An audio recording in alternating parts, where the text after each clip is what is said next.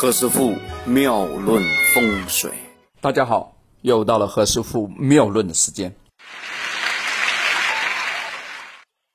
昨天我们讲一指禅啊，呃，讲到一个企业主问我一个叫 project leader 啊的培训呢，怎么操作，怎么用手来表达的事情。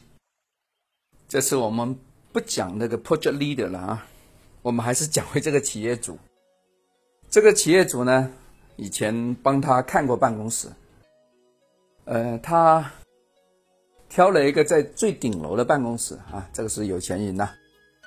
装修的时候呢，突然呢，他在装修之前哦，他突然又问我何老师啊，嗯，那我刚好在忙呢，我就一句话甩过去，我说，哎，啥事？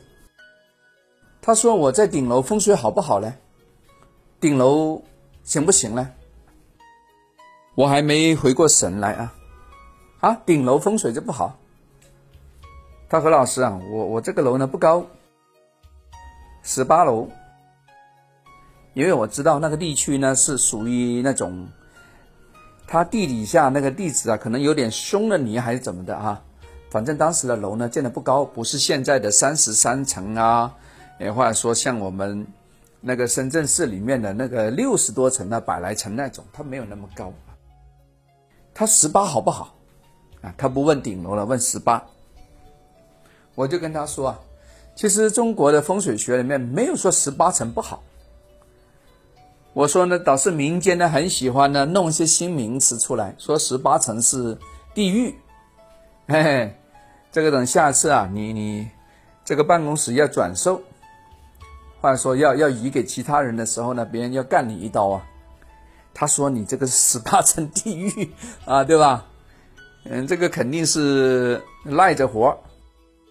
要么是求死不得，啊，那是民间的比较诙谐的说法。这其实没有风水上的道理，因为风水呢是讲究什么行局，讲求方向，讲求磁场，而不是玩数字，对吧？大家也不要太偏心偏信，那是什么数字能量学？难道换个门牌号就发财啦？不会的，决定你这个房子好不好是跟形吉相关。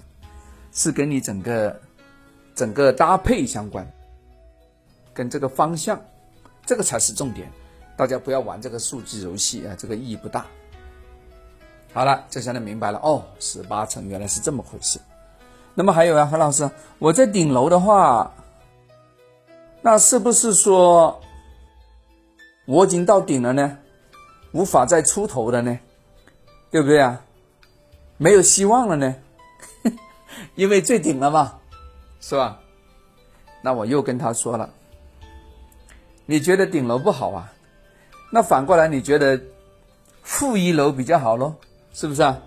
因为从负一楼上去的话，你上边还有十八层呢，十九层呢，是吧？啊，上面还有一个一层半的话，不是再多点的吗？你人生是不是充满着 冲击力啊？你前边还有好多好多个等级让你爬，啊？我就调侃他，我说：“那你是愿意站在人生的高峰指点江山，还是在底下忍辱负重呢？”哎呀，他恍然大悟，说：“何老师，我明白了。啊，我还是比较喜欢那种 在上边一览众山小的感觉，我不喜欢在底下摸爬滚打了。对呀，你上面空气的好一点嘛，对不对？”如果站在一个发展中的国家来看，它工业灰尘大概是停留在八楼到十二楼中间。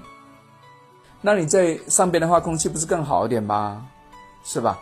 我们先不论这个号码好不好，不论 顶楼好不好，何老师是跟你讲空气好不好？